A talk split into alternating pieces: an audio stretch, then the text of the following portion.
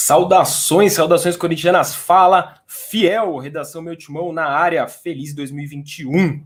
Estamos no dia 4 de janeiro, mas é meu primeiro redação Meu Timão da temporada aí. Da temporada não, né? A temporada estamos na de 2020 ainda. Boa noite a todos. Vocês certamente já estão estranhando, falando, é, todo mundo abandonou o Faraldo, o Faraldo vai apresentar o, o redação sozinho. Não, a gente mudou um pouquinho o formato, a gente vai começar com o giro de notícias, sem perder tempo, mostrando um pouquinho do que a gente vai discutir no programa de hoje, né? Entre outros assuntos, obviamente, a posse do Duílio, Duílio assumiu como novo presidente do Corinthians, será o destaque e tudo mais aí, o que ronda essa, essa nova presidência do Corinthians, são vários os assuntos, né? Já existe, de certa forma, um projeto 2021 até 2023 para esse novo Corinthians. E eu estou sendo injustiçado aqui nos comentários, falando que que a culpa do atraso é meu.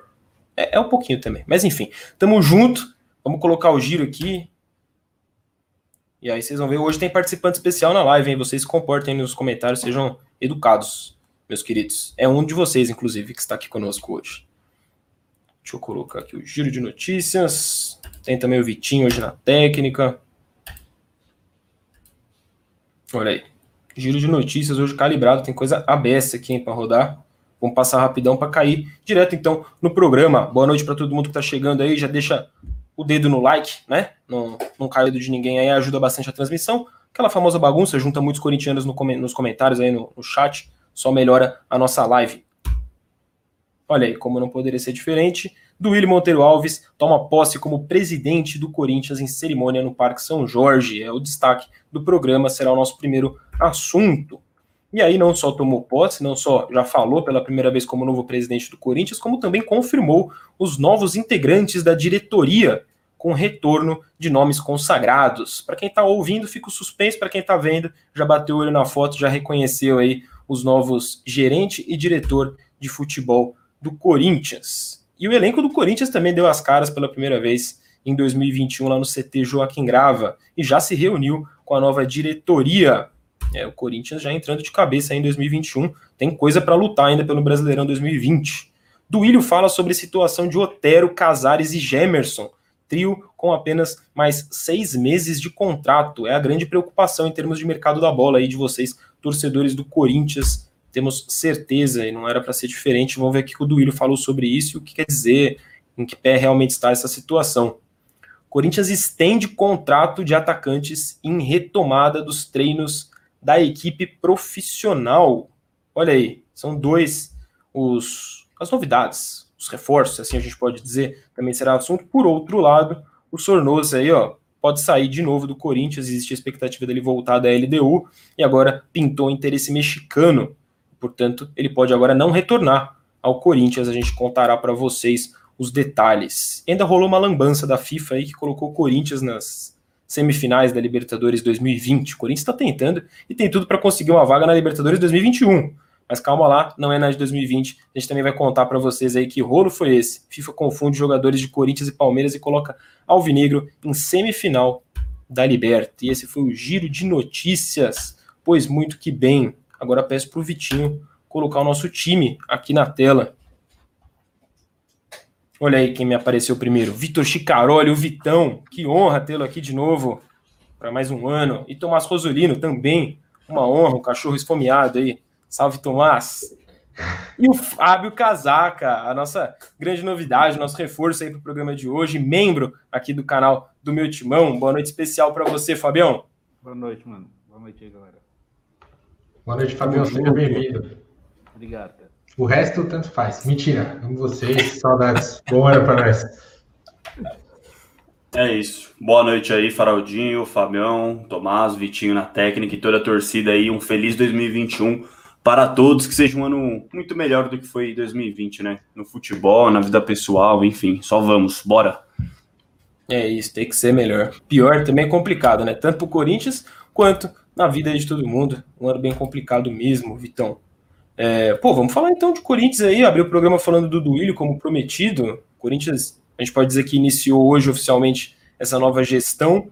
E acho que o ponto central é a confirmação, o anúncio da nova diretoria, né? Existe um novo Corinthians, uma nova chefia lá no futebol do Corinthians. O, o Tomás, enquanto o Duílio começava a entrevista coletiva, ele estava repassando aqui para a gente, já anotando na listinha ali, para não fugir nome nenhum que o, que o Duílio confirmou, né? Ainda que ele não tenha confirmado todos os nomes da, da diretoria, os principais ele já falou: Wesley Mello, como diretor financeiro, o Roberto de Andrade, como diretor de futebol, o Alessandro, Alessandro Nunes, como gerente de futebol, o Herói Vicente, como diretor jurídico, e o José Colagrossi Neto, como superintendente de marketing, comunicação e inovação gostaria de perguntar aí, primeiramente para vocês, pode ser para o Tomás aí, que já montou essa listinha de cara ao vivo, enquanto o Duílio estava falando, qual, quais, quais as primeiras impressões dessa nova diretoria? Nova, não tão nova, né? Muitos é. nomes aí já bem conhecidos no, no É, para a gente que cobre já um bom tempo, é basicamente uma releitura, né? O Duílio que durante muito, é, para quem não lembra, quando o Gobi era presidente, o Roberto era diretor de futebol, assim como ele é hoje, e Duílio era o diretor adjunto, além do Edu Gaspar ser o gerente de futebol. Aí meio que deram uma movimentada ali nas peças, o Duílio sobe de adjunto para presidente, o Roberto mantém, mantém diretor, e o gerente, em vez de ser o Edu, é o Alessandro, que foi o cara que sucedeu ele no, no cargo. Então fica ali um, um uma, uns quebra-cabeças assim. Eu, eu acho bem estranho, é pela primeira vez que eu me lembro do, Ilho acima do Roberto na, hierarquia. Então, isso é um pouco estranho para mim. Ele é bem mais novo que o Roberto também, né? Então, é uma questão que eu vou ter que me acostumar ainda bastante. É... Wesley Mello, ele foi com o Andrés, né? Foi, teve o mesmo cargo com, com o Andrés, acabou saindo. E o Herói Vicente é, é, um pouco surpreendente, mas já se falava bastante, né? Dele ser o, o diretor jurídico. É um cargo bem importante no Corinthians, né? Todo mundo sabe que é, é um, é um cargo que responde por por uma área bem exigida do clube. E como o próprio Vessone falou na, na, na pergunta dele, ele está sendo bem pressionado por várias correntes para até definir aí esse, esse corpo diretivo. É, ajuda ele o fato da temporada do futebol ainda estar tá rolando, né? Então ele ganha um tempo aí é, antes do, do pessoal querer saber firmemente quem vai fazer parte do mandato. Mas é uma é, é uma cara de Corinthians bem, bem conhecida, assim, não, não é nada revolucionário. O Duílio já não é um nome é, revolucionário no poder, é um cara que participou de praticamente todas as gestões desde 2009, 2010 ali mais ou menos, quando ele entrou no, no futebol. E Roberto, Alessandro, então é um Corinthians que mantém aí a, a cara da, da renovação e transparência, tá? praticamente todo mundo participou dessa reconstrução. Muito que bem. Vitão, você que é um pouco mais novo aí que o Tomás, até de, de cobertura de Corinthians, é, qual a sua impressão ao ver esse monte de nome aí que, obviamente, você já teve contato de diferentes formas, né? Alguns como torcedor, outros até pegando já na sua fase de jornalista cobrindo Corinthians. É, qual a sua percepção dessa nova diretoria para esse triênio aí? Bom, é, eu assino embaixo aí com basicamente tudo que o Tomás falou, concordo com ele. E a minha impressão, cara, pelo menos de início, assim, no início do ano, no início da gestão do Duílio do Triênio, cara, a impressão é boa. A impressão é de que, apesar dos nomes não serem novos, né, como você destacou, Faraldo, há sim uma mudança é, no Corinthians, né? Acho que é uma outra cara. É, pô, Corinthians aí terminou 2020 com o Jorge Calil como representante do futebol, Eduardo Ferreira, Wilson como gerente. Acho que, com todo respeito, né? Mas pessoas assim que não que estão lá, talvez não tão pela, pelo lado profissional, mas sim por amizade, sim por relações com outros dirigentes, na minha humilde opinião, de fora aqui, né? Então, acho que só dessa mudança, de pô, tirar o Wilson, que não tinha muita função lá, que a gente nem sabia a voz dele, de de repente, pô, dar uma renovada, acho que já é bem, bem, bem ok, bem elogiável. Eu gosto muito do Alessandro, acho que dentro de campo dispensa comentários. Fora dele também foi um, um dirigente, um gerente, como ele foi, muito importante, né? Sempre ali no vestiário. Foi até o que a gente estava conversando aqui antes, antes da live começar. Pô, você ter a presença do Alessandro dentro do vestiário, cara, é uma coisa, é uma situação que impõe respeito, né? Uma situação que qualquer jogador mais novo, mais velho vai olhar e vai falar, pô, vou abaixar meu tom aqui, que, que é o Alessandro, né? Um cara que sabe, que conhece que é o Corinthians. Roberto de Andrade é, é um nome que divide um pouco opiniões, né? A, lembra que a torcida tinha um pouquinho de birra com ele na época, mas também não era uma reprovação tão grande. E hoje eu já vi, assim, na, nas redes sociais, a galera bem dividida, né? Falando, pô, até que ponto é uma renovação, não dava para realmente buscar outro profissional. Eu acho que ele é um, foi um dirigente muito competente, teve seus méritos, teve seus muitos méritos, né? Principalmente em 2015, pô, todo mundo que ele contratou. Teve algumas saídas ali meio conturbada, né? O, o desmanche ali depois do título brasileiro em 2015. Aí teve a, a venda do jogo, que teve todo o embrólio ali também. Mas no geral eu gostei. E o Herói Vicente, os outros nomes aí, o Herói Vicente até de oposição, né? Como o Duílio falou. O Neto sempre lembra do Herói Vicente também no programa dele, é o nome de oposição aí, mas eu gostei dessa, desse posicionamento do Duílio, de que, pô, é, é, oposição ou não, mas a gente quer o Corinthians unido, a gente quer pessoas qualificadas, e eu gostei dessa, dessa atitude. Eu não sei se até que ponto lá dentro acontece isso, né? Mas para é, falando para a torcida assim, eu achei que ele foi, se posicionou muito bem. E é isso, cara, é torcer para o Corinthians dar certo, né? O Colagrossi aí a gente já tá vendo ele muito ativo, muito engajado com a torcida. Então, no, no geral, a impressão que eu fiquei é boa, principalmente pelo retorno do Alessandro, que acho que é um cara que vai ser importantíssimo para esse Corinthians, muito mais do que outros profissionais que lá estavam. Muito que bem. É, acho que é a experiência mesmo, né, que fala. São, são os caras que têm uma experiência, que têm um conhecimento de duílio ali, a proximidade, enfim, vitorioso, muito vitorioso. O próprio Roberto, é, falho que falar, mas o Corinthians foi bicampeão brasileiro, né, nos três anos dele como presidente. Isso não é pouca coisa. Queria ouvir a opinião do Fábio sempre muito, muito importante, talvez até mais do que a nossa, ouvir o que a torcida está pensando sobre uma situação. Eu, pessoalmente, eu, eu, acho que era meio de, de se esperar tipo, nomes como do Alessandro, do Roberto, porque o Duílio já era do mesmo grupo que está dirigindo o Corinthians há um tempo. Mas o que me, eu estou mais empolgado, na real, é com o Cola Que parece ser um. Eu acho que o Marco merece um cara ativo e parece que é o caso dele. E eu acho bacana o fato de ter, tipo, o, o herói Vicente, um cara de oposição, que é uma, queira queira, uma forma de, sei lá, de fiscalizar o trabalho da, da atual diretoria. Então, assim, de certa forma, eu, eu, eu sinto que a, a diretoria, a, a, diretoria como um todo foi sim, renovada, apesar de já ter alguns nomes aí que já participaram no passado. Justo. É, são, são os dois nomes que a gente pode classificar mais como, como renovação mesmo, né? Assim, dentro desse conceito. Bem legal. Galera nos comentários aqui parece bem dividida, ou pelo menos desconfiada. Talvez. É... Destacar esses comentários, cara tá de. o Vitinho tá de sacanagem. o Kart Boy aí tá sempre com a gente, falando que. o, o Jardim Jadson, esse também, bravo guerreiro das nossas lives. Espero Sim. que o herói faça uma boa gestão. É, a galera gostou do herói, hein? Muito galera, trabalho. A aprovação dele foi bem, bem grande, hein? É, porque é, é isso que o, que o Fábio falou, é um cara de oposição, né? Que pelo menos ao longo da campanha eleitoral foi de oposição e que agora chega justamente dando essa impressão de que o Corinthians está um pouco mais unido, né? Acho que o Corinthians dos bastidores ali na, na parte política nunca esteve tão desunido, tão quebrado, tão em guerra como nesse último período eleitoral. Acho que prova disso foi a, aquela situação da aprovação das contas de 19, que nem rolou, clima de ameaça, de violência virtual, um negócio bem acima do Sim. tom, assim. Olha que a política do Corinthians nunca foi muito, muito tranquila também.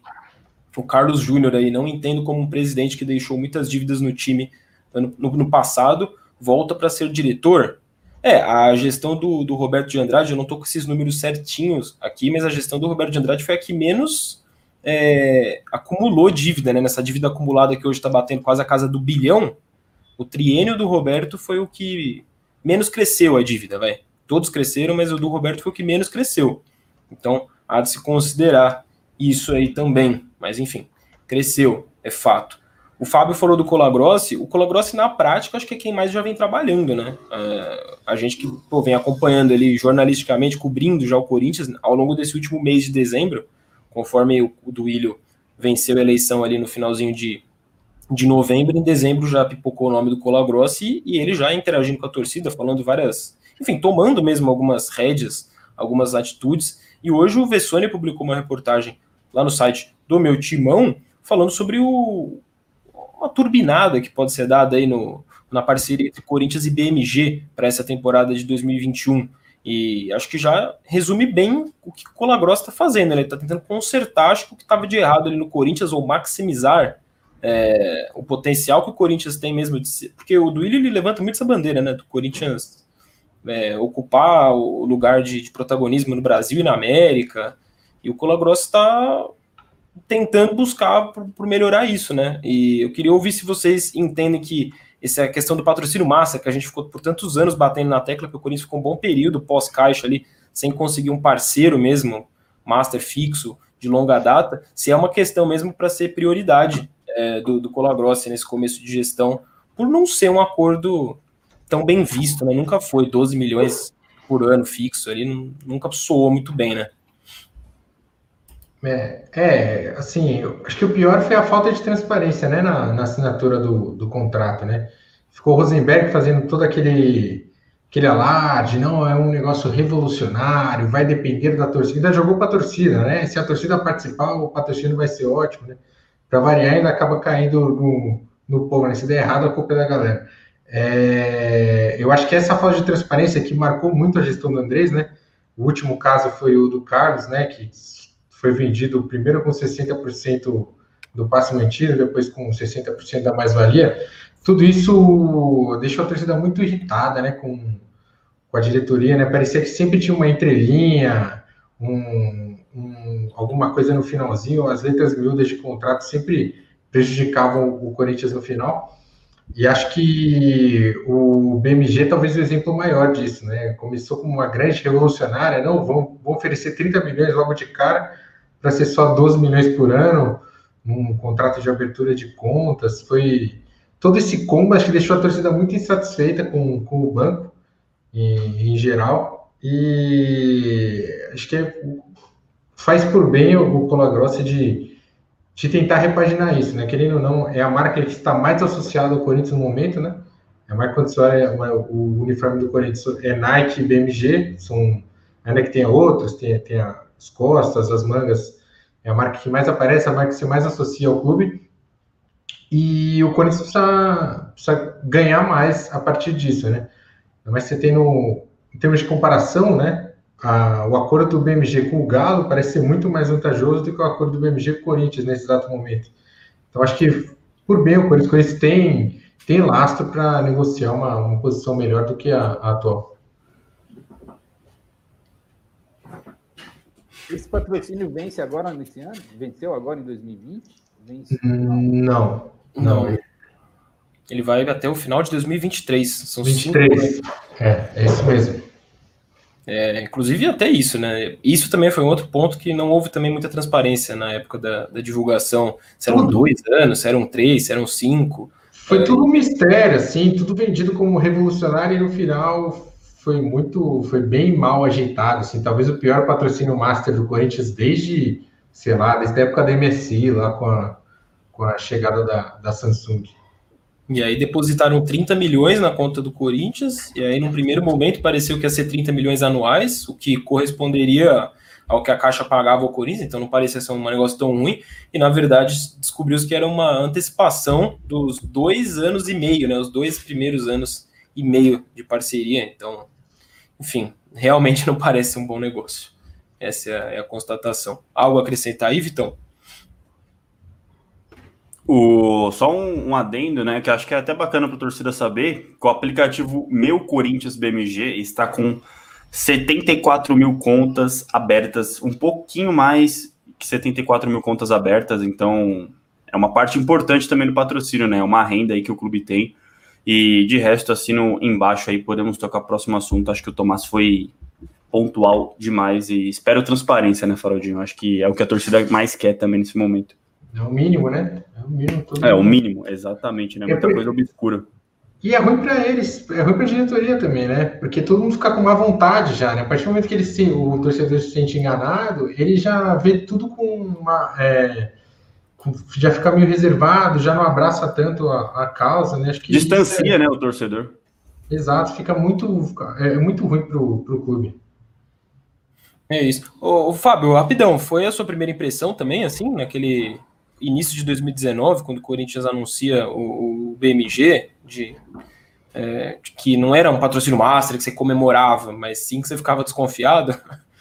Na real, quando anunciou, eu lembro que tipo assim, deu, deu uma animada, porque. É, mas só que parece que depois de anunciar é que eles informaram que a, o dinheiro ele, ele, era uma antecipação e ainda dependia de uma meta, de número de, parece, de contas abertas pelo, pelos, pelos torcedores. Aí deu uma brochada. De cara parecia um super patrocínio. Né? Tinha até aquela brincadeira de ah, tem a Crefisa no Palmeiras, BMG no Corinthians. Né? Das Ele... não foi nada disso.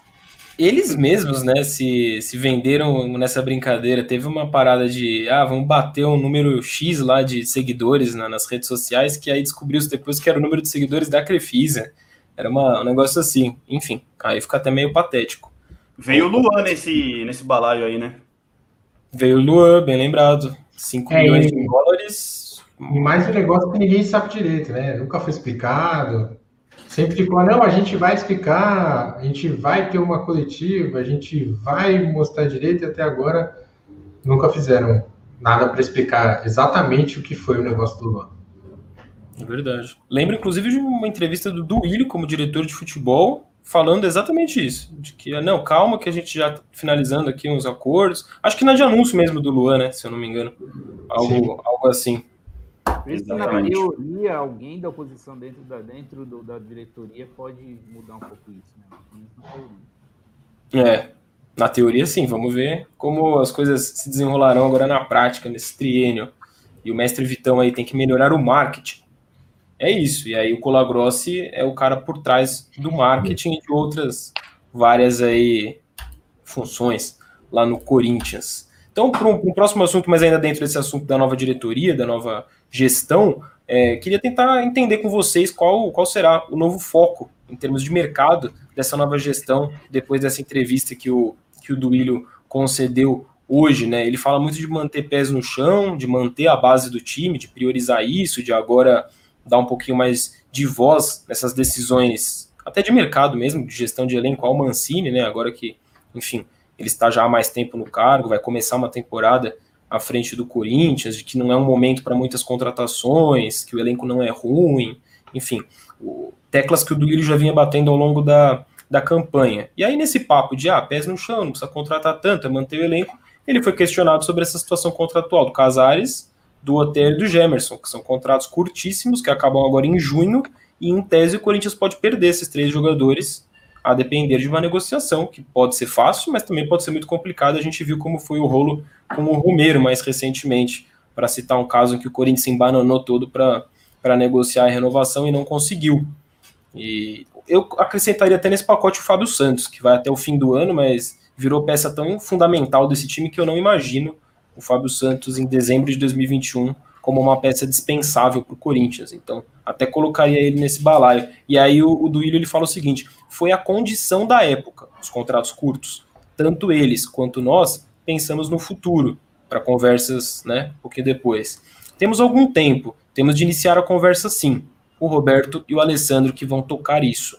No entendimento de vocês, está tranquilo mesmo? O Corinthians tem, tem esse tempinho? Ou já era para ser uma prioridade do tipo, ó, 4 de janeiro sentei nessa cadeira, eu já quero pensar nesses, nesses jogadores, talvez principalmente o Casares, na manutenção dele, diante da importância que está se mostrando dentro de campo?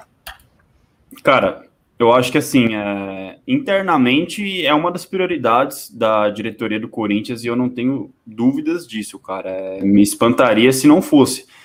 E é aquilo, né? Pô, o Corinthians se apresentou hoje, nova diretoria, dirigente chegando, tudo muito novo. Acho que a tendência é que nos próximos dias, nas próximas semanas, a gente tenha alguma atualização sobre esse caso. Então, acho super natural essa resposta aí do Duílio, bem segura, né? Falando que tem tempo, é, foi, foi bem seguro mesmo, que foi a condição da época, me pareceu tranquilo em relação a isso. Imagino eu que o Duílio, que já estava lá no CT, que pô, ia para a Arena, né, o Química Arena com o elenco, estava na delegação lá, estava bem ativo no CT, acho que já rolou alguma, alguma conversa, algumas tentativas de negociação. Meu timão também já informou que Casares e Otero pediram aí um contrato de cinco anos, né? E acho que o, a verdade é que já rolou, mas nos próximos dias acho que o Alessandro, o Roberto Andrade vão sentar lá e vão organizar. E é por isso que eu falo, né, cara? O Alessandro senta na, na mesa, assim, para negociar com o jogador. Eu acho que rola um, um, olhar diferente, rola um respeito. E acho que o Alessandro tem argumento suficiente para convencer o jogador de ficar. Mas sim, respondendo essa pergunta, tem que ser a prioridade. Se não é, o que eu duvido, eu acho que tem que ser a prioridade. O Casares é o jogador excepcional, acima da média do futebol sul-americano, nem só do futebol brasileiro, do Corinthians. Acho que na América do Sul é, é raro ter um meio-campista com com a qualidade, com o potencial do Casares. E acho que ele, especificamente o Casares, na minha opinião, tem que ser a prioridade, cara. É óbvio que se o Otero ficar, pô, vai ser maneiro e tal, mas o Casares sim tem que ficar. Agora, se o Otero não ficar, se enrolar, isso e aquilo, irmão, obrigado, mas dá para dá para recompor com, com, outra, com outra peça, na minha opinião. O Casares tem que ser prioridade e acho que vai ser, né? Tanto ele, o Gemerson aí, que a gente viu só ele jogar contra o Botafogo, estreou no, no fim de dezembro aí, mas deixou uma boa impressão, é um, é um zagueiro talentosíssimo e acho que vai ser importante. Acho que a tendência, Faraldinho, o feeling assim, eu acho que os três vão acabar renovando, acho que não vai ter nenhum problema assim, acho que vai ser bem tranquilo. E o Fábio Santos, eu, eu tô com você, cara. Acho que o Corinthians já poderia ver de pô, colocar lá para o fim de 2022, enfim, e até mesmo mais, né, cara? Acho que o Alessandro, o, a, o intuito do Fábio Santos e da diretoria é que ele se aposente no Corinthians, né? Então, então é isso. Mas, repito, a prioridade, na minha opinião, tem que ser o Casares. Obviamente o Otério é a consequência, mas o Casares que tem que ser o foco. O Otério, se não ficar, irmão, tem Mantuan, tem o Vitinho da base, sobe os caras da base, enfim dá para ir atrás, mas o Casares é a prioridade e o Gemerson a gente viu pouco, mas acho que também deveria ser a prioridade aí. E repito, acho que os três vão acabar permanecendo aí no Corinthians. Antes de saber se o feeling do, do Tomás também é dessa permanência tripla, aí só respondendo o pessoal nos comentários, o Álvaro Lemos de Melo tá falando, o Duílio falou alguma coisa do Dentinho, e vocês viram que tem Dentinho rodando aí nas imagens. A gente vai falar do Dentinho, porque sim, o Duílio falou do Dentinho. Aguenta aí que daqui a uns 5, 10 minutinhos a gente já fala do Dentinho. É, o Clênio Carvalho está perguntando se o Wilson saiu da diretoria. Saiu. O Alessandro está assumindo justamente essa função que o Wilson ocupou aí ao longo desses últimos anos. E o Eric Sinjo, que também está sempre com a gente aqui nas lives, monstro. Casares joga fácil. Prioridade renovar com ele primeiro. Depois Otero. Concordo com o Vitão. É também sua opinião, Tomás? Cara, eu acho que o Duílio, ele tá bem por dentro, né, de como foram as negociações. É... A gente teve o caso do Gil no ano passado, né, que também assinou por seis meses para depois renovar por três anos. Parecia um negócio bem estranho, mas acabou não tendo nenhum problema. Então, sem essa informação, mas mais um, um feeling, é, o Corinthians tem usado de um expediente de é, diminuir o tempo do primeiro contrato, né? para não colocar tudo no primeiro exercício né, do, do, do balanço. Que um contrato de três anos é uma dívida grande, né, diferente de um contrato de seis meses, nove meses. Eu acho que tem alguma chance de isso já isso ter sido conversado, obviamente não oficializado, para que haja um, um, acerto próximo aí na, é, de extensão com, com os jogadores. Porque o Duílio está muito confiante, cara. Para quem não tem o jogador garantido para julho desse ano, ele está bem confiante. Eu imagino que seja só uma confiança no próprio Taco, né? Acho que tem alguma palavra aí dos jogadores de que por isso tem grande prioridade e esse, e esse uma possibilidade de, de pré-acerto aí já para dois ou três anos. Não são jogadores tão, tão velhos, né? Tem 28 anos, então é, é factível um contrato de três anos aí para cada um. Certo. Fábio, você te preocupa a possibilidade de, de perder esses jogadores? Se sim, qual é o que mais te desperta preocupação? Ou você está tranquilo? É igual o Vitão falou, para mim, se uh, o, a prioridade, o que me preocupa é perder o Casares. Casares e o Gemerson pelo passado dele, né? Ainda não jogou no Corinthians, então, mas na minha opinião, Casares e, e Gemerson se preocupa perder eles, principalmente agora, depois que o Mancini parece que deu jeito lá no time. O... Eu não, eu não via a fala lá do, do, do Willi e tal, mas eu tô, sou, eu tô de pleno acordo sobre o, o, o lance de, de, pés no chão, cara. Tem que, acho que tem que contratar pontualmente e um cara que eu acho que deveria, se, o, o, na minha opinião, a diretoria deveria segurar no Corinthians é o Mancini. É renovar com esse cara até o final da e dar tempo para ele até o final da próxima temporada. Eu pessoalmente acho. Não, mas isso ele já está. Ele, ele tem contrato até o fim de 2021. Esse é o contrato do Mancini. Não, não contrato, eu falo a manutenção do cara. Ah, justo. Independente do que aconteceu. Tem que dar tempo. O cara mostrou que o, o, o time evoluiu demais em muito pouco tempo. Se der tempo. E os jogadores agora com algumas contratações. Mantém Casares, mantém o Otero também, se for possível. A única loucura é esse lance de cinco anos aí, que não faz muito sentido. Certo, certo. É, pessoal, tem gente nos comentários aqui falando, inclusive, para dar cinco aninhos aí de contrato, cinco aninhos, para um cara como o Casares é meio. É, é um pouquinho arriscado, por mais que ele esteja jogando muita bola, tenha um jogado muita bola em 2020. é, olha aí, Isaac Júnior, Casares, Otero, Fábio Santos, Gemerson. Tem mais ninguém lá no Galo, não? é a impressão que passou, né, Isaac? E, e pintou um superchat aí do Matos agradecer o superchat perguntando se Renato e Romarinho estariam voltando. Não, não, não há essa, essa informação.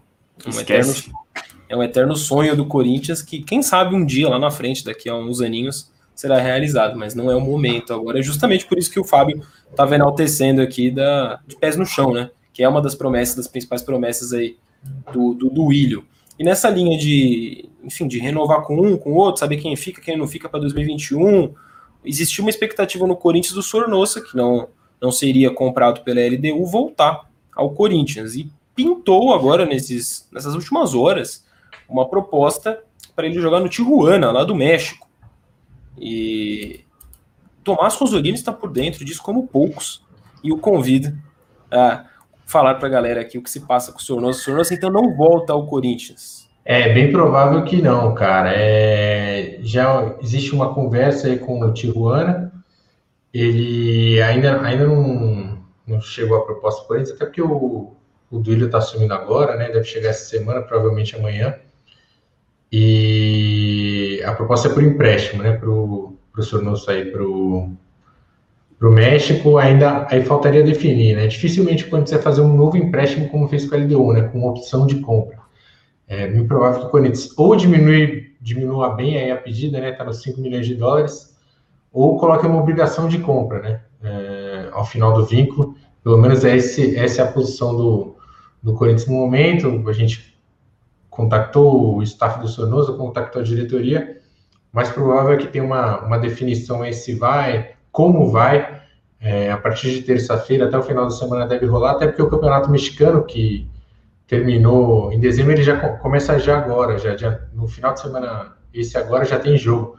Então o, o Tijuana já quer definir rapidamente aí o, o seu elenco, o só faz parte do, dos planos. É um futebol que é, todo mundo que trabalha com ele acredita que ele vai se dar bem, não é um futebol de tanta intensidade, é um futebol que privilegia a parte técnica.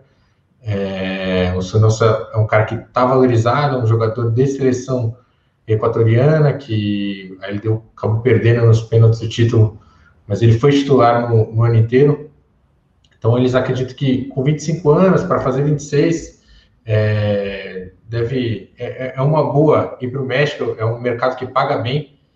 Então, se nós tem contrato até o final de 2022 com o Corinthians, o mais provável é que saia esse empréstimo até o final desse ano com uma opção barra obrigação de compra ao final dele. Vamos durante a semana e vão atualizando o pessoal. Tá certo, então. Perfeito, atualizadíssimo por enquanto.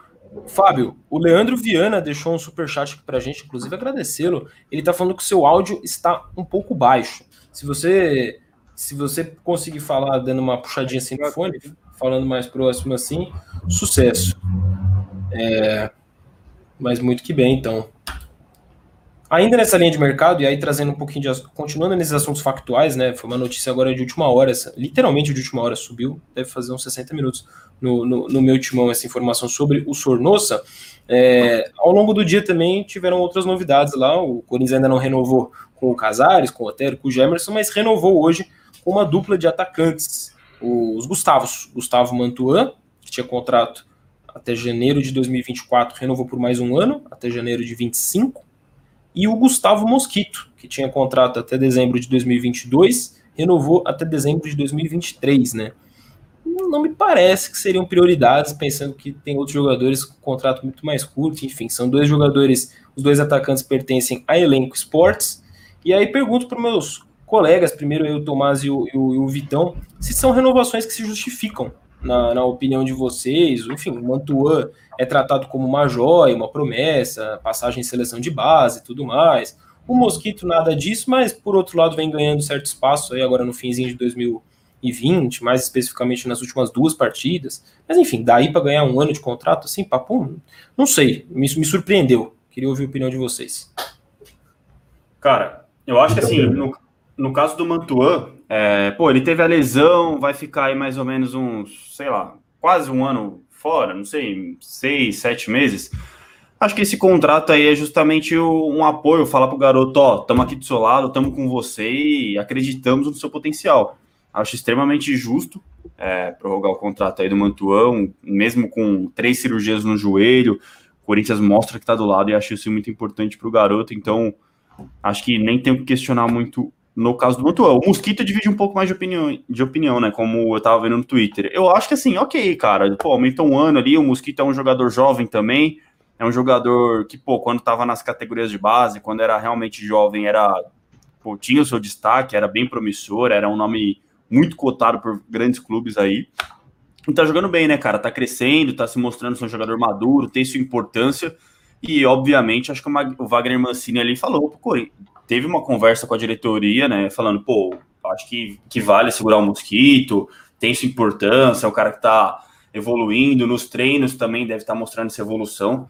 Então eu, eu não, não julgo nenhuma das renovações, é, entendo a do Mosquito quem, quem não concordou, mas não vou criticar e assim como esse daí da foto, Mantua que para mim foi mais um, um apoio assim no Corinthians, falar, ó, estamos aqui do seu lado, você ficou, você vai ficar uns seis, sete meses sem jogar, mas vamos renovar mais um ano porque esse tem potencial e realmente não. O Wagner Mancini chegou a falar que o Corinthians tinha uma joia, né? E deu aquela zica que ele se lesionou contra o próprio sub-23 do Corinthians e segue fora e só deve retornar na próxima temporada. Mas acho que esse cara é importantíssimo, assim como o Mosquito também tem sua importância e terá sua importância. Então, não critico, cara, não critico e nos próximos dias, né, teremos notícias aí de Casares, a torcida falando já e o Casares, isso aquilo, acho que com o tempo teremos notícias, já que é uma negociação um pouco mais difícil. Mas essas daí já deviam estar engatilhadas, né? Não foi nada do dia para noite. Então, entendo quem não gostou do Mosquito, mas eu gosto dele. Acho que, que vale também dar essa, essa oportunidade para o garoto aí também, que ele é bem novo. Né?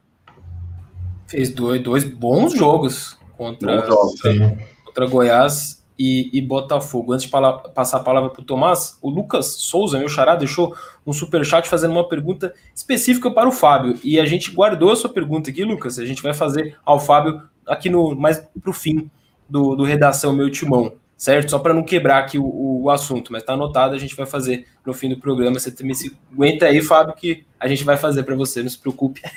Tomás, gostaria agora de ouvi-lo aí sobre os dois. Cara, é for, foram curtas, né, as renovações, né? O Manton é do dia 29 de fevereiro de 2024 para o dia 5 de janeiro de 2025. E o Mosquito é um ano inteiro, né? Do final de 2022 até o final de 2023. Eu, normalmente essas renovações são acompanhadas de alteração salarial, né? O clube não confirmou, mas é bem provável que isso tenha acontecido e condiz com a posição deles, né, atualmente no elenco. Né? O, o Mantuan, ele tinha assinado esse contrato, ele já era uma promessa, né, como o Vitão falou, um cara bem, é, bem quisto na base do Corinthians, ele assinou no começo de 2019. Antes da, ele sofreu uma lesão logo depois disso e não foi essa atual, né? foi, foi, sofreu duas lesões quase seguidas aí de, de ligamento cruzado. Então estava defasado. Ele, ele, era um cara que tinha um salário de promessa da base e agora ele vai ter um salário de jogador possível titular do profissional, que é a mesma coisa que deve ter acontecido com, com o Mosquito. Ele, ele subiu de, de padrão. Né? Ele veio para o Corinthians, ele não tinha jogado profissionalmente ainda, né? Ele era bem quisto na base, como o Vitor falou, mas ele não estreou profissionalmente no Curitiba. Os últimos seis, sete meses do contrato dele lá foram meio que um imbróglio, porque ele não quis renovar. E o Curitiba falou: beleza, não quer renovar, então não vai jogar. Ele ficou encostado durante um bom tempo lá no, no Curitiba. Então ele estreou como profissional no Corinthians, né? Então ele estava num patamar bem abaixo do que ele tem hoje, né? Ele, ele, jogou os últimos dois jogos, ele é um cara que tem sido utilizado no Campeonato Brasileiro, foi utilizado com o Thiago Nunes, foi utilizado com o Coelho, está sendo utilizado com o Wagner Mancini, mesmo que ele não seja um titular absoluto, ele é um cara que tá num, já se estabeleceu como, como um profissional no Corinthians, então esses, essas duas renovações se explicam por uma alteração salarial, até porque a diferença no vínculo nem é tão grande assim. É, o Corinthians não confirmou esse reajuste, mas é, é, assim, é muito provável que tenha havido uma valorização dos dois jogadores. Certo. Justa essa, essa mudança de patamar no seu entendimento, Fábio? Ih, o Fábio tá, tá mudo. Peraí, deixa eu... Ô, Fábio, você, você acabou de fazer, você acabou de faraldar, que é um verbo que a gente estabeleceu aqui. O faraldo adora fazer isso, falar com microfone fechado. Estava ligando aqui por causa de avião que passa aqui, cara. Então vamos lá. É, cara, no caso do, do Mantuan, normal, beleza. O Mosquito, eu particularmente não sou fã do, do, do Mosquito. E, e, e, eu não sei se é um jogador caro ou não. Por ser jovem, talvez isso aí possa ser, possa ser negociado no futuro. Só acho estranho, porque assim, eu acho que o Corinthians precisa de algumas contratações pontuais, e é exatamente para a posição do Mosquito, para mim, atacante liberado e tal.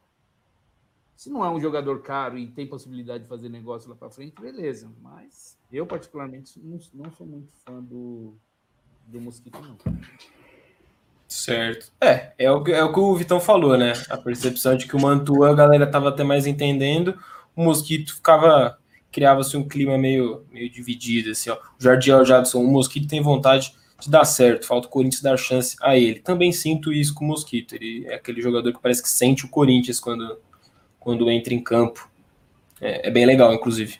De, Ô, Faraldo. Fala aí, Vitão.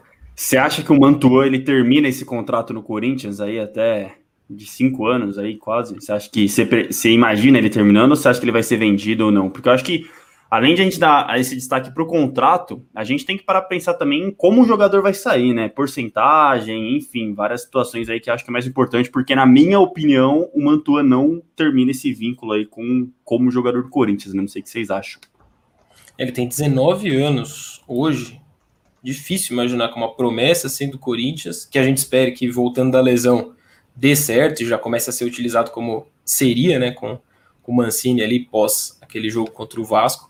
Difícil imaginar que ficaria tantas temporadas jogando, né? A gente viu isso recentemente com o Pedrinho, que até que ficou um bom tempo jogando, mas, enfim, chegou uma hora que foi vendido, mesmo quando quem comprou nem tinha o dinheiro para pagar, né? E mesmo é. assim, o Corinthians se desfez do, do, do jogador. Eu acho, Eu acho que, que nem o do Mantuan, ele não fica é. tudo isso, não. Eu acho que nem o Cássio chega no Corinthians em 2025, cara. Muito longe. Daqui quatro anos. Rapaz. Acho que nem, acho que nem o Cássio. O Cássio tem o quê? 33? Chega, 34? chega. Pô, é, se aposentar, chega. Se aposentar aqui no Corinthians, chega, pô. Pô, agora o Tomás me deixou Pô, o. Não, eu, to, eu torço para que chegue, pô.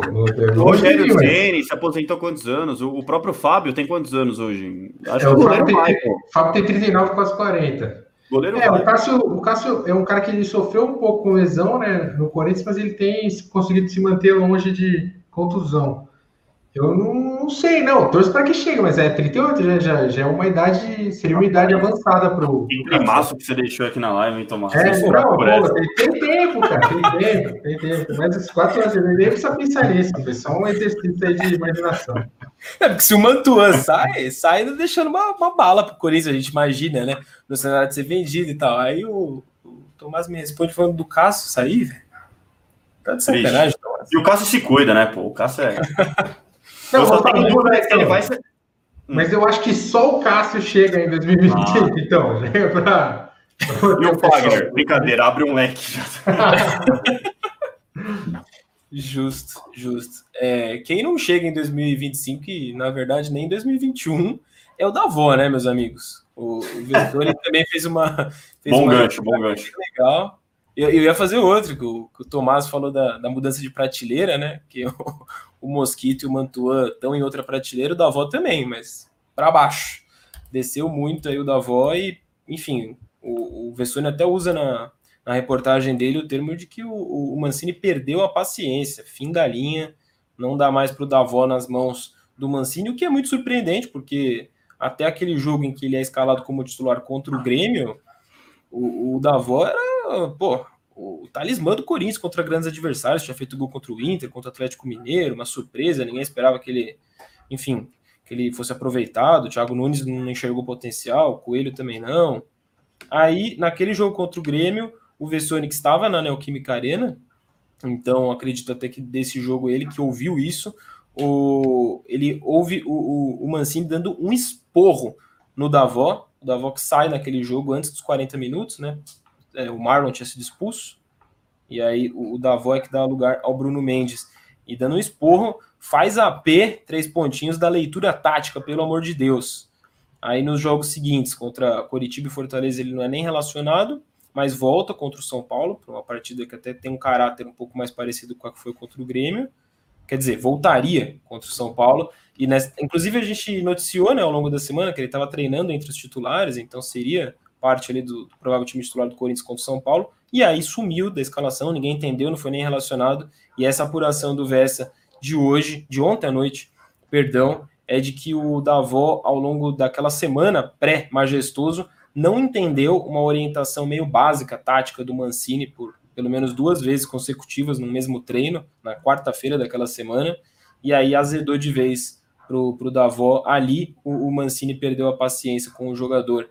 Eu queria ouvir de vocês é, uma análise assim breve, se possível, dessa trajetória de agora um ano do Davó no Corinthians, alguma coisa surpreende esse fim, agora que ele deve ser emprestado, enfim, repassado para o Sub-23 do Corinthians, alguma coisa vai acontecer, o Davó não deve permanecer entre os profissionais. É surpreendente ou o que mais foi surpreendente foi essa, esse boom dele em alguns jogos agora, nessa saideira de 2020? O... E Bom, é... e... Quer ler aí o superchat, Vitão? Posso ler, posso ler. É, Lívio Augusto, só fera hoje na live. Galera, precisamos usar alguns jogadores como moedas de troca. Ederson, Camacho, Macedo, etc. Feliz ano novo para vocês. Obrigadão, irmão, para você também. Obrigado pelo superchat. E concordo, cara, concordo. Acho que o Corinthians tem peças aí, mas não trocaria o Ederson aí, os outros dois já, o Camacho e o Macedo, é, se, se saírem aí, ok. Mas o Ederson acho que é um, é um jogador muito talentoso, novo ainda, 21 anos, então vamos com calma. Já engata aqui, Farol. Para ser bem sincero, DJ Lucas, esse sempre presente.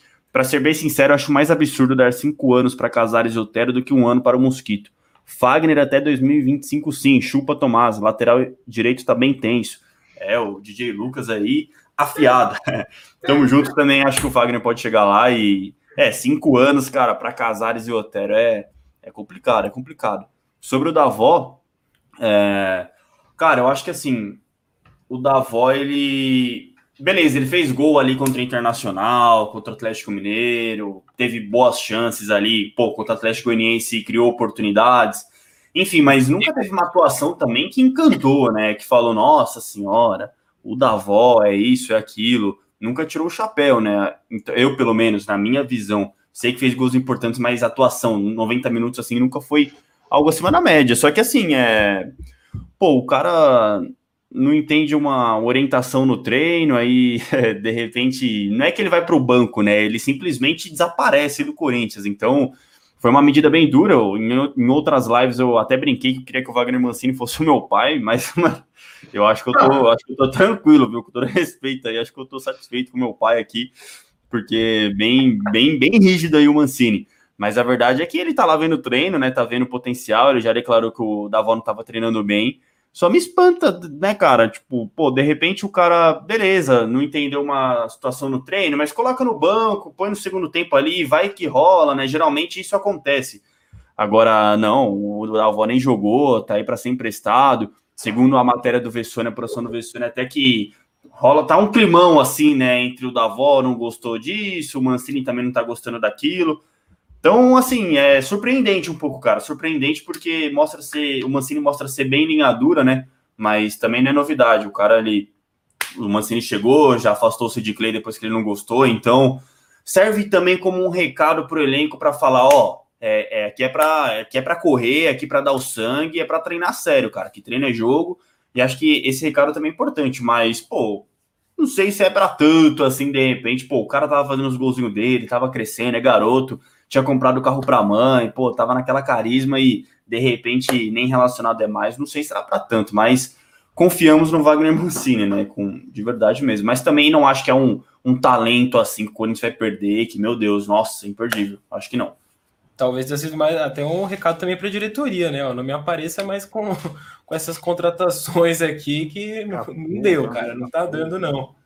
Olha aí, Matheus Rezende, Vitão Sensato, como sempre. Obrigado. Ô, Fábio, você, também tem essa percepção sobre o Davó, assim, de que não tinha mais muito para onde ir? Enfim. Cara, eu acho que na verdade foi exceção as, as duas partidas lá que ele. Que ele, que ele... Não nem que jogou bem, cara. Ele marcou, lá, sei lá, ele fez um gol, mas não é que ele, ele, ele arrebentou a partida toda. Sei lá, fez duas boas atuações. Só é estranho, assim, sei lá, só porque o cara não consegue ler, uh, entender taticamente uma, uma uh, orientação do treinador, o cara desaparece. Sei lá se não teve mais alguma coisa. É, essa situação até do clima de, de, Parece que ficou um clima meio ruim entre ele e o, e o, e o Mancini. Me lembrou o Matheus Matias, acho que com o Carilli. Também houve uma, uma situação assim de. Enfim, era um jogador que nunca. Nunca treinou muito bem. Não, mas. Em momento ainda ficou um clima de posto em rede social.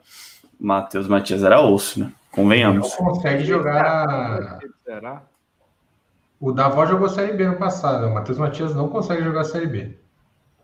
Eu afirmo, eu, eu vi muito o Matheus Matias treinar, cara. Ele não tem condição de jogar Série B. Nem no Sub-20 direito deu, deu bom, né? Do, Nossa, fraco, assim, é uma contratação é inexplicável, inexplicável.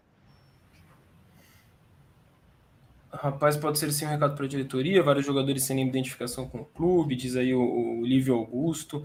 Enfim, nessa linha a gente está falando de contratações que acabam não vingando e, e muitas delas o.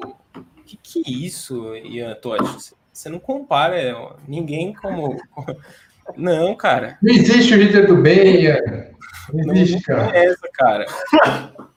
que é isso? Os caras é foda, os caras é.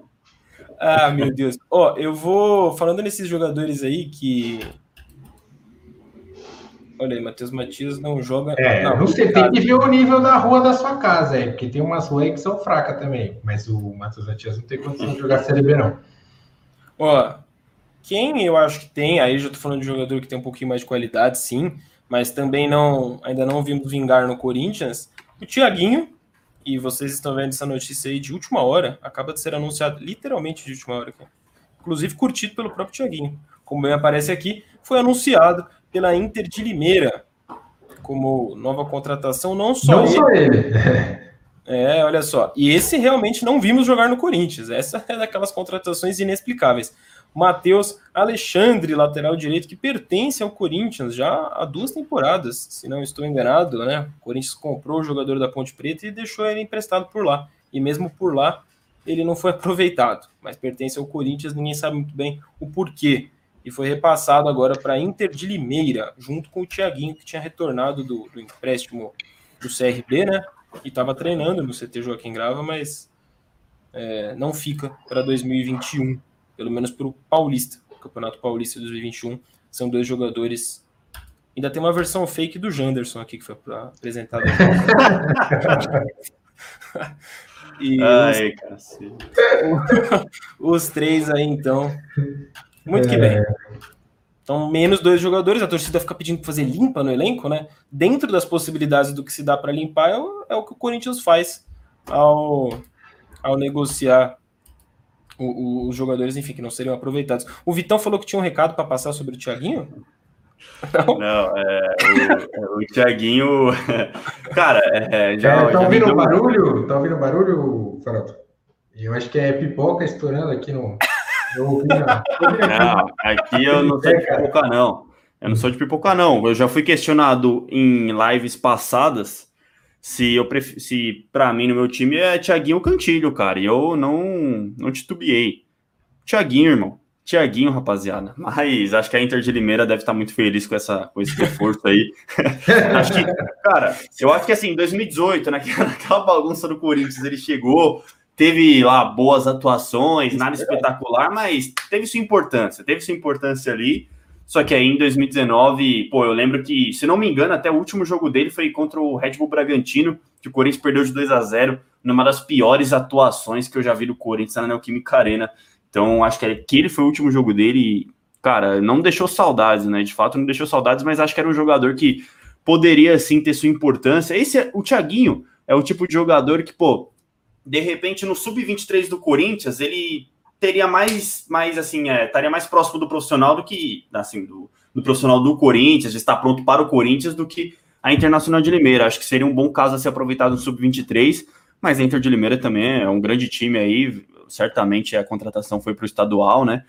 E vamos ver, cara. Mas eu acho que não era essa abominação toda que a torcida que a torcida fala do Thiaguinho, não. Eu gostava dele, gostei dos jogos, mas boa sorte, né? Boa sorte para ele. Esse Matheus Alexandre aí dispensa comentários também, né? Isso, isso é um absurdo, cara. Isso é um absurdo. O Corinthians contrata o jogador da Ponte Preta, ele nem joga na Ponte Preta, ele fica no banco na Ponte Preta, ele é rebaixado para o sub-20 da Ponte Preta e ele, é, e ele é dispensado da Ponte Preta, cara. É uma coisa assim surreal, velho. Surreal, mas enfim, boa sorte aos dois. Essa camisa da Internacional de Limeira é muito bonita, diga-se de passagem. E boa sorte, né? O Thiaguinho que já falou com a gente aqui no meu timão, já, né, Farol? Mais de uma vez, você já foi na casa dele, você é BFF dele aí também. O cara que sempre curte as coisas do meu timão. Então, boa sorte de coração, torço por você, Thiaguinho. Thiaguinho, melhor que Cantilho, rapaziada. O tempo dirá. O Matheus Alexandre, para Ponte Preta é perfeito, né? A Ponte Preta ganhou 2 milhões de reais. 2 milhões de reais, né? Ou 1 milhão de reais no o jogador é. nunca precisou se desfazer do jogador, né? Ficou por dois anos com ele para ter certeza que, que não dava, e agora um, um, um atleta. É, até esqueci, não, não era o Júlio, né? Qual o jornalista de Campinas que conversou com a gente sobre ele? Esqueci, Putz, da Bandeirantes, né? Dele. Pô, é. gente boa demais, cara. Gente, gente boa demais. Quando eu vi a live, eu não tava na live, eu tava vendo, eu falei, pô, não tem explicação, velho, a contratação desse cara. Pesquisem depois por. Eu, a gente, eu vou colocar, dar um jeito de colocar aí na, no, na descrição aqui do, do vídeo. Que é, é, essa live foi muito legal e, e, cara, foi esclarecedora sobre vários aspectos aí dessa negociação bizarra do Corinthians. É, enfim, aí estão me perguntando aqui nos comentários. É, se, que a gente está falando tanto de, de, algumas tragédias aí do ponto de vista de mercado da bola, se tem alguma contratação chegando no Corinthians, né? E acho que nominalmente, vocês me corrijam, mas o único nome de, possível contratação que foi citado pelo Duílio na, na entrevista foi o Dentinho e, e foi negando que, que ele, que o, ele, Duílio, é, estava ou tenha conversado recentemente sobre a possível volta do Dentinho. Eu vou falar aqui rapidinho o que o Duílio falou sobre esse assunto. Por enquanto, só existe o que foi falado pela imprensa. É, o meu timão publicou, inclusive, aí, um pouquinho antes do, do, do, Natal, depois do Natal, antes do, do Réveillon. Não tive nenhuma conversa com ele. O próximo campeonato que o Corinthians poderá fazer inscrições é o Paulista. Então, não é agora o momento de falar em contratações ainda. No caso dele, não existiu nenhuma conversa, mas isso tudo vai depender de números, do treinador, se ele quer contar com o atleta. Tudo isso não foi discutido ainda. A gente vem em uma fase importante do brasileiro. É... Bom, é, só repassando, a informação que demos aqui no, no meu timão era de que o Dentinho estava de mudança da Ucrânia para São Paulo e de saída do Shakhtar Donetsk no radar do Corinthians e o Corinthians monitorando essa situação, se ele consegue ou não a antecipação lá do fim do vínculo que vai até o meio do ano que vem na Ucrânia, certo? E aí pergunto para vocês se nessa linha de pés no chão aí que o Fábio também enalteceu do discurso do Duílio se o Dentinho é um, um, exemplo claro do que seria uma oportunidade de mercado, né? Pelo menos em tese, a gente também não sabe a que preço viria um, um Dentinho, mas me parece que é um, um, padrão ali mais condizente com o que o Corinthians poderia contratar e um custo-benefício interessante, talvez.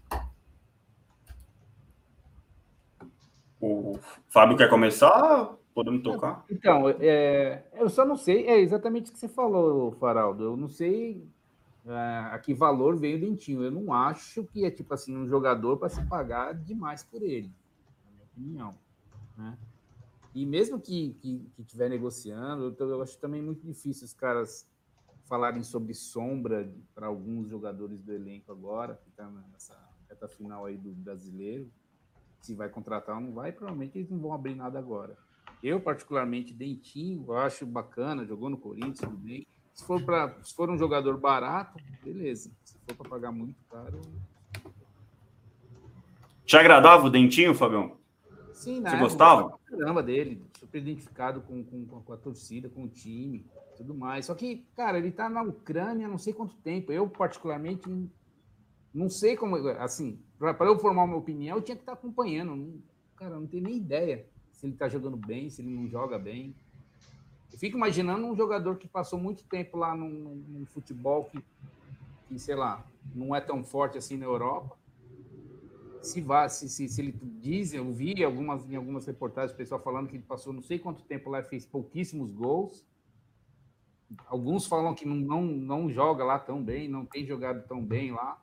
Então, não sei. Essa é a dúvida. É, é mais uma eu gostava do Dentinho quando jogou, é um, era identificado e tudo mais, mas eu não sei hoje. Hoje o Dentinho se é um, um jogador, sabe, para trazer e pagar uma, uma bala. Se for para trazer, mas dentro do, dentro do patamar que se paga para outros jogadores aqui, tudo bem. For... Artilheiro do. Artilheiro do século, né, Fabio? No, não, no Corinthians sim. É, 55 gols. Sim, no Corinthians sim. Mas eu não sei lá, eu falo mais isso pelo que eu, pelo que eu ouvi em algumas, em algumas reportagens, falando sobre atuações que ele, que ele teve nesse tempo que ele ficou na Ucrânia. O é, Dentinho que retorna ao Corinthians é esse mesmo, Tomás? Você acha o artilheiro do século, o Dentinho de 2008, de 2009, ali do lado do Ronaldo, aquele timaço do Corinthians? Você acha que é o mesmo jogador? Ah, é, é, é outro jogador é, em termos de posicionamento, né? Ele já não é mais um ponta, que nem ele, ele se destacou aqui. Ele, eu já gostava dele no Corinthians como um segundo atacante, como ele jogou contra o, com o Herrera em 2008, por exemplo. Por vezes foi até um centroavante, né, um cara que vai bem no pivô. Ele exerceu muito mais esse lado. Ele teve grande dificuldade, velho, por vários anos de se manter bem fisicamente, né? Teve muita lesão. Dificilmente ele passou um ano sem lesão, desde que ele foi para a Europa. Então, essa seria uma questão a, a se Assim mesmo, mas é um cara totalmente identificado com o Corinthians, gosta do Corinthians, sabe que é o clube. É, eu acho que isso pesa muito também na hora de, de você ver um jogador. É, o Jô, por exemplo, é um exemplo disso. Para mim era, era claro que o Jô ia dar muito certo em 2017, é um cara muito, muito identificado, sabe, conhece muito bem o Corinthians. Eu, eu vejo Dentinho nessa linha. Eu acho que só não pode se exigir que ele seja um ponta é, de muita intensidade, né? Como ele é, como ele foi bastante né, em 2009, né? 2009, 2010, 2010 ele jogou muito bem no Corinthians.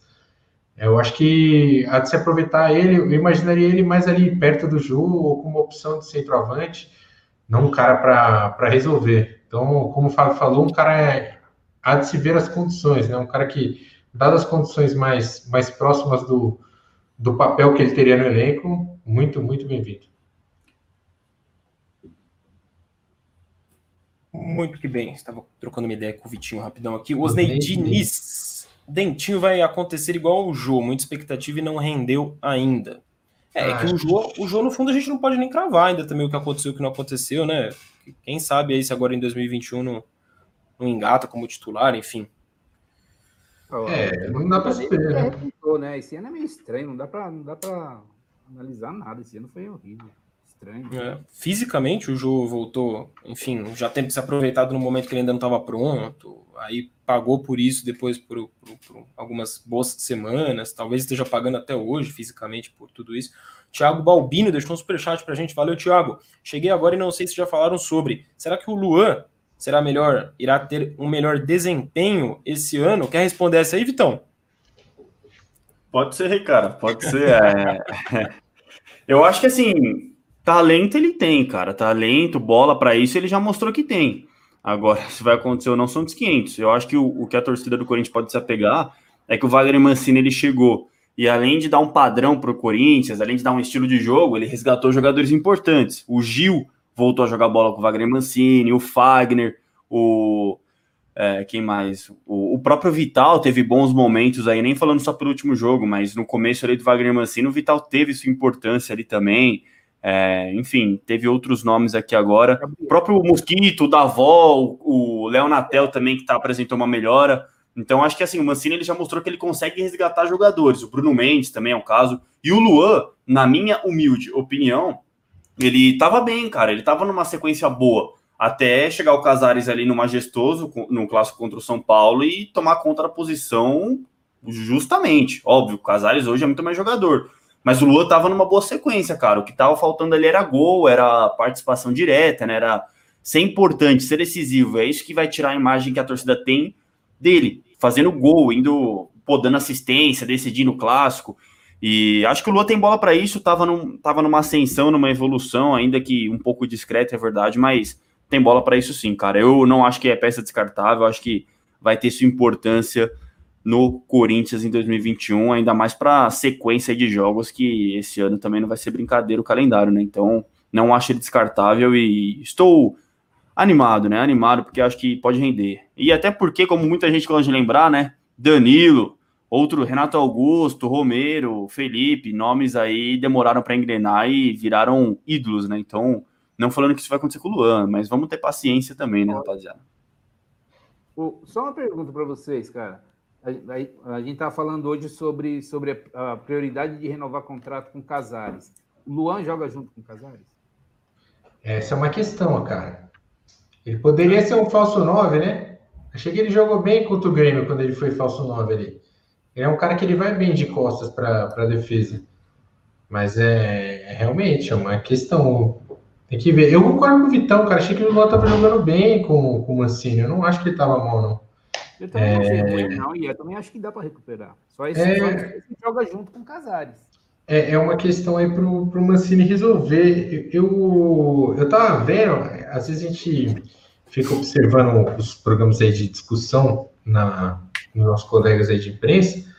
Eu, eu acho que o pessoal, não sei, eles esperam muita coisa do Luan, cara. Eu não acho, tipo, ele fez jogos bem ok. Eu não achei que ele. Nem que ele jogou mal assim recentemente. Acho que o último jogo ruim, ruim do Luan uh, sei lá, pro América Mineiro, não sei. É um cara que tá jogando bem. Não, é, tá jogando bem. Teve alguns jogos que ele foi até decisivo aí pro, pro Corinthians. Acho que é um cara que merece o, o crédito. Talvez não, não merecesse não custar 5 milhões de euros como custou, nem ter 5 anos de contrato, mas agora que tá aí tem que usar, né? Talvez o Luan só voe ou algo mais próximo disso, dessa expectativa da torcida, quando o time como um todo encaixar. Eu falo isso, costumo falar. Eu acho que o Corinthians precisa estar muito mais encaixado para o Luan conseguir jogar fácil por ali e aí sim né, se destacar com um monte de assistência, de gol, enfim, aí jogar fácil. E o, o Manfred com o Casares, em princípio, não joga junto. Aí fica complicado tirar o Casares do time. Uhum. Fala aí, é. Vitão. Não, só para ser justo, né? Que a galera me cobrou aqui. Pô, esqueci do Gabriel. Falei do time inteiro, esqueci do Gabriel, que foi o jogador que mais evoluiu com o Mancini, né? Então, uma prova aí de que o Lua pode vingar. E a, a, você bem falou, né? Pô, o primeiro semestre aí do Corinthians, com o Thiago Nunes, o, o, primeiro turno do Brasileirão, o time era uma bagunça, né? Ali nem se chegasse Renato Augusto, talvez daria jeito, cara, porque não tinha padrão nenhum, né? Então, vamos com calma. não tava jogando nada. Pra citar, pô, pra... tava muito, todo mundo muito abaixo, né? É isso. Olha o Jimmy Fenner aí. Que hoje, por pouco, não foi o Jimmy que participou aqui da live, velho. Mas o Jimmy já tinha participado, o Fabião entrou aqui, então. Um abração pro Jimmy aí também. É... Oh, eu achei o nome, viu, do, do nosso colega jornalista Antônio Lipe, lá da Rádio Bandeirantes de Campinas, que participou naquele Redação Meu Timão do dia 3 de novembro. Vocês aí. Dia 3 de novembro, não. Gente finíssima. Mentira, ele manja, hein? De dezembro. Ele manja, mano. Putz, foi bom. Ele falou bastante do Xavier também naquela live, que o Xavier tava estourando ali no Corinthians, enfim, que também veio da, da base da ponte. Bem interessante, a gente vai deixar o link na descrição aqui do vídeo. Aqui, ó, só o, o Jorge Wakanda. Eu trocaria o Luan pelo Nico Lopes do Tigres. Cara, assim. Minha Nossa Senhora. Eu, eu, eu não trocaria, mas se fosse fácil assim trocar, cara, é que tem, tem o outro lado, né? O outro lado o pessoal é tonto, né? O pessoal não vai aceitar. Ah, ah tá do eu te dou, né? Não é que nem um CM, né? Se fosse assim, era muito mais fácil, né? É, não é todo mundo que é igual o Corinthians para negociar. O Aprígio Neto, o Luan não pode ser testado como centroavante, já que o Jô tá pior que ele, é o que o Tomás falou. É, em tese, ele parece uma opção interessante para jogar com, com esse falso 9 aí, Aprígio. Vamos ver. Talvez o, o, o Mancini esteja dando um tempinho para o Jô e se o Jô não encaixar do jeito que, enfim, a gente espera que encaixe, que o próprio Mancini espera que encaixe, a gente não veja o Lua ganhando essa sequência. Seria legal. Uh, o Vitinho colocou essas imagens do Duílio, por quê? Porque o Duílio, hoje lá na entrevista, uma das afirmações dele que, que, marcou e muita gente realmente compartilhou e repercutiu foi ele ter bancado a permanência do Mancini para a temporada de 2021 até o fim do contrato. Mas se até o fim do contrato, vocês acham que faz sentido, até ser a opinião de vocês, estou só passando uma bola aí para vocês degustarem um pouquinho. Precisa dessa situação do, do presidente ficar bancando a permanência de um treinador que está claramente fazendo um ótimo trabalho, mas assim, a olhos vistos, não há é, uma pessoa que acompanha uma sequência de jogos do Corinthians e não fale, é óbvio que o Corinthians melhorou muito com o Mancini e tem que continuar com ele. Enfim, o, o Fábio já falou aqui que tem que continuar até o fim de 2021, no mínimo, independente do que acontecer ao longo da temporada. É, é também o entendimento de vocês, Uh, bom, eu acho que assim, ele tem contrato até 2020, até o fim desse ano, né? 2021, já dá pra falar desse ano. E, Sim. cara, sinceramente, é o que eu falei aqui nos bastidores da live, né? Eu, eu acho que a gente nem deveria ficar levantando, ah, ele vai ficar, ele não vai ficar, pô, será que o Duílio vai manter ele? Porque ele tem contrato. Tipo, não é que ele tem contrato até o fim do Brasileirão e acabou, não, ele tem contrato até o fim do ano, tá fazendo um bom trabalho. Então, por que ficar batendo nessa tecla de que ah, o Wagner Mancini vai ficar, não vai ficar?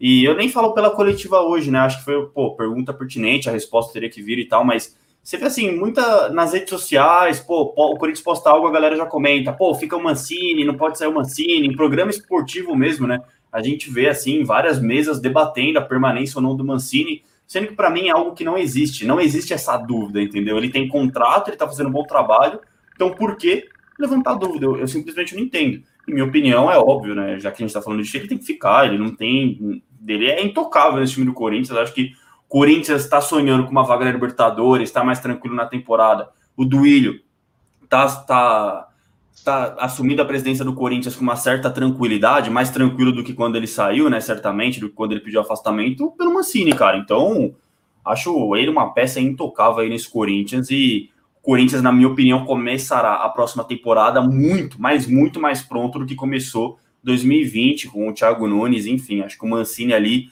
além de ser um treinador, ele também já parece que ele abraçou o CT assim como um todo e é um cara excepcional, cara, tá surpreendendo muita gente, tá calando muita gente também, para mim intocável e repito, para mim essa discussão também não existe. Eu concordo, cara. Não tem porquê. Eu acho que assim, é dever da imprensa repercutir quando há notícia, mas quando não tem a notícia, não tem porquê ficar sempre levantando essa leve, né? É a mesma coisa do treinador perde, aí o cara fala, ah, o treinador não corre risco no cargo. Pô, o cara perdeu, só que perdeu um jogo, vai, vai correr risco no cargo, tem que, a, a notícia tem que partir do clube, né? Tem que ser lá de dentro, né? Então, eu sou contra essas não notícias, né? O Corinthians vai manter o Mancini, ele tem contrato até 2021, então se tem contrato até final de 2021, vai manter, né? A única coisa é, é se mudar, né? Se, a notícia é se mudar essa, essa tendência. Se o Corinthians quiser romper o contrato, aí tudo bem, aí é, é notícia. Enquanto isso não acontecer, acho que não tem muito o que discutir. Justo, justo. É o que o próprio Fábio tinha falado aqui no começo da live antecipando aí o assunto Wagner Mancini. O, eu o Leandro... levanta essa lebre também muito porque é, pelo passado, né? Aquela coisa de salvador da pátria e tudo mais. Só que no caso, né, ele não veio para salvar a pátria, assim, só para evitar rebaixamento, tipo coisa. Não, ele está fazendo um trabalho bacana. Tá é, ele próprio ajeitou esse contrato até o final de 2021, né? Ele foi bem, ele se resguardou profissionalmente e está dando resultado. E ele trocou o pneu do carro com o carro andando. Sim.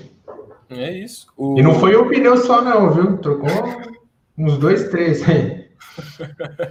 o, o, Luxemburgo assinou com o Vasco até o fim só dessa temporada agora, não foi? Aí eu acho que é, um, é uma questão mais. Pô, você tá levantando então um, um problema factual de agora, assim, ó, se a depender de como terminar a temporada, se continua, se não continua. Não é o, o caso do Mancini, principalmente com a bola que o Corinthians tá jogando. E aí, já falando de 2021, da temporada 2021, não do ano, é, o, o Vitinho tá com umas imagens aí, só que acho que eu peguei ele no pulo, não sei se ele vai estar tá com as imagens separadinhas agora. Ah, ele tá. Então ele vai colocar. Porque o, o, o Duílio falou também da, da, Libertadores, ele já tinha falado isso numa entrevista exclusiva que ele deu pro Vessone e pro Vitinho lá no Parque São Jorge. No evento de inauguração do busto do, do Ronaldo Giovanelli. Ele falou que o foco do Corinthians era sim buscar a vaga para Libertadores e, enfim, o Corinthians continua desde então invicto e, e vai se aproximando cada vez mais dessa briga. É, e hoje, antes de a gente entrar especificamente nesse assunto, hoje o Corinthians até entrou na, na Libertadores de, de, brincadeira aí por uma gafe da FIFA que trocou o Rony do Palmeiras pelo Rony do Corinthians. E aí nas redes sociais teve gente que fez piada com isso, que brincou, o próprio Corinthians não brincou tanto com isso. O Rony, por outro lado, como vocês estão vendo aí na tela, brincou, compartilhando, falando que foi, foi o Rony errado ali, pessoa errada. E, enfim, Uns brincaram, outros não. O Tomás eu sei que ficou, ficou meio pé da vida com essa situação. E eu gostei dessa. Não, pé da vida não. O não, banco BMG deve ter curtido também, né? É, de graça. Eu pensei nisso quando eu vi isso. É isso. Explica aí, Tomás, por que, que isso, de certa forma, te. Não ah, pesa, é mas... bizarro, né, cara? É bizarro, isso aí tá louco. A FIFA errar um negócio desse é absurdo, né? o pessoal fala, ah, não, porque o Corinthians é conhecido. É nada, né? Se os caras confundiram o cara do Palmeiras o cara do Corinthians, é porque não conhece nem o Palmeiras nem o Corinthians, né?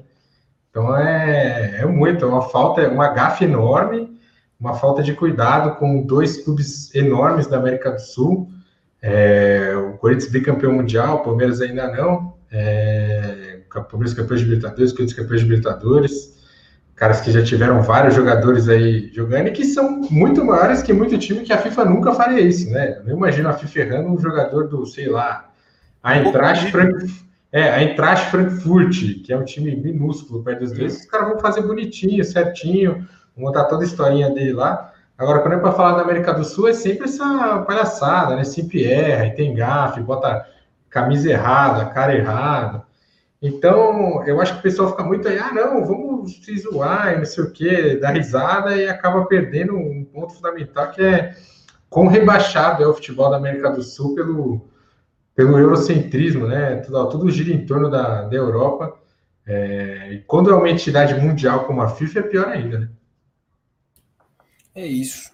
Perfeito, Tomás. É, respondendo rapidão, enquanto o Vitinho vai trocando aqui as imagens, o, o Leandro Viana perguntou para a gente aqui como faz para participar na live. Ficou com inveja de você, Fábio.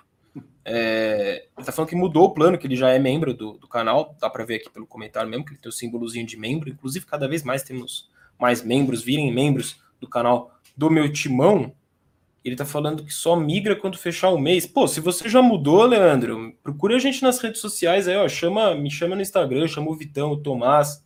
A gente, a gente te coloca num grupo no, no WhatsApp que tem o Fábio e tem outros membros do plano corintiano, e aí a gente combina lá, você já vai fazer parte do grupo, e aí você já, enfim, a gente, arma o dia de você participar aqui do, do Redação.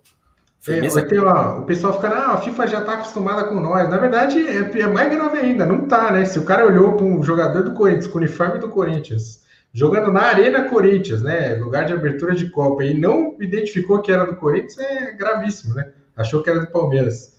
Então, é, nem o Corinthians bicampeão mundial na FIFA, os caras têm o um mínimo de, de cuidado.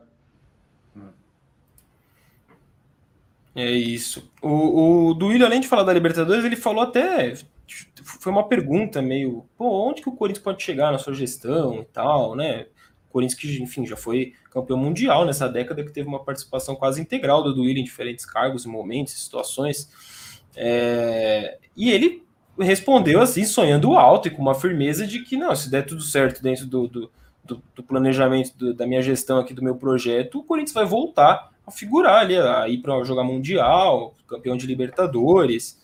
É, no entendimento de vocês, é sonhar um pouco alto demais ou tá dentro de uma projeção realista? Imaginar nesse próximo triênio o Corinthians disputando um título de Libertadores e uma ida ao, ao, ao Mundial de Clubes da FIFA?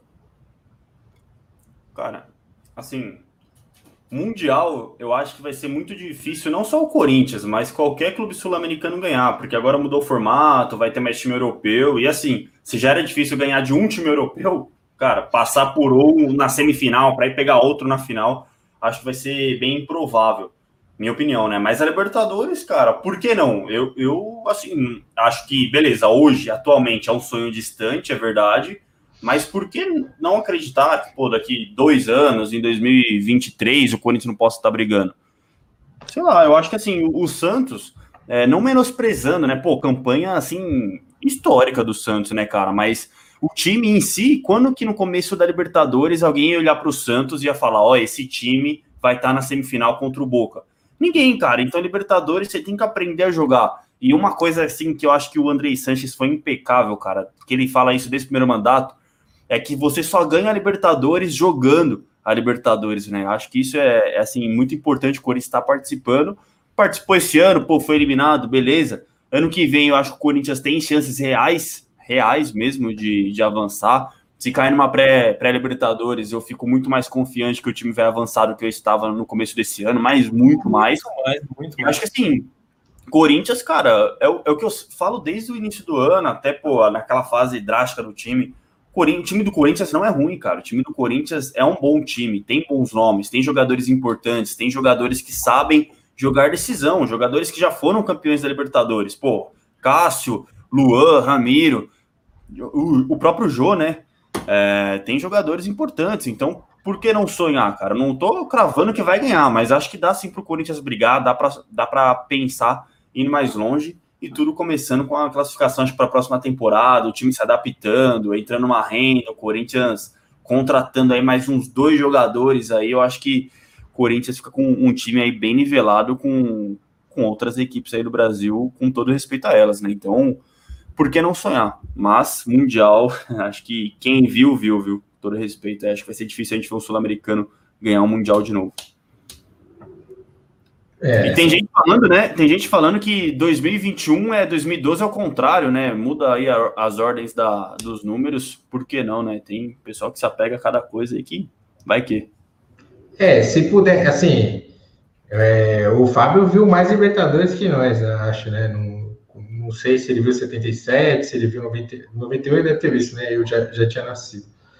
É, o Corinthians, ele precisa.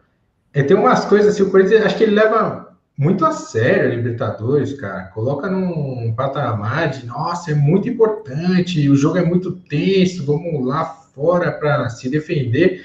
Óbvio que tem uma, uns jogos bem roubados aí de, de arbitragem duvidosíssima, mas é o que pega, por exemplo, no Santos, o Santos chegou numa quarta final de Libertadores com um time ridículo, quase que era um brasileiro, com Molina, Cléber Pereira, é, Marcos Aurélio, horroroso.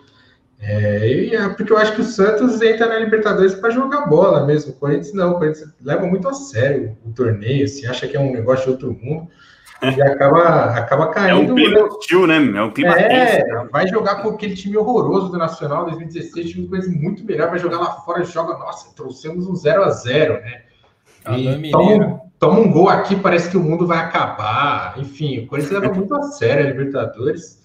Eu acho que é, isso vai muito em parte, né? Fica é muito tensão. E o Corinthians acaba não conseguindo jogar direito. A competição, concordo com o Vitão, muito difícil ganhar de novo o Mundial. É, não vai montar o time que montou em 2000, que era uma seleção, é, para mim, o, se não o melhor, o segundo melhor time da história do, do Corinthians. E em 2012 deu tudo certo, né? É isso aí, cara. O Corinthians é isso aí, chega tremendo, acha que é, não sabe, é, como ele falou, moleque virgem, né, não sabe o que é sexo, acha que é um negócio de outro mundo.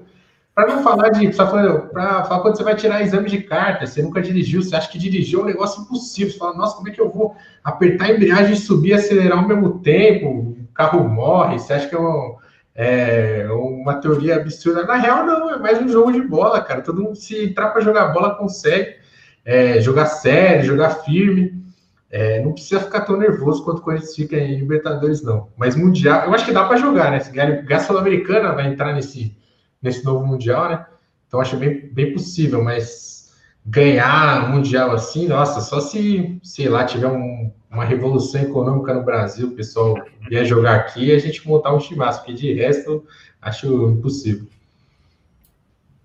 Tá certo. Assina embaixo aí, Fabião. Tá, tá mais pessimista, otimista? Quantas Libertadores você viu, Fabião? Putz, cara, eu não lembro muito, não. 77 foi quando eu virei corintiano de verdade, mas eu não lembro de Libertadores, participação em Libertadores nessa época. Assim. É, jogou, jogou caiu na fase de grupos. Hã? Caiu na fase de grupos 77, aí pegou, caiu no grupo do Inter. É, meu pai, meu pai conta, ele foi, foi, jogar com o Deportivo Cuenca, o time do Equador. Ele falou: Nossa, vamos detonar o Deportivo Cuenca. O Corinthians lá perdeu, perdeu dois jogos lá.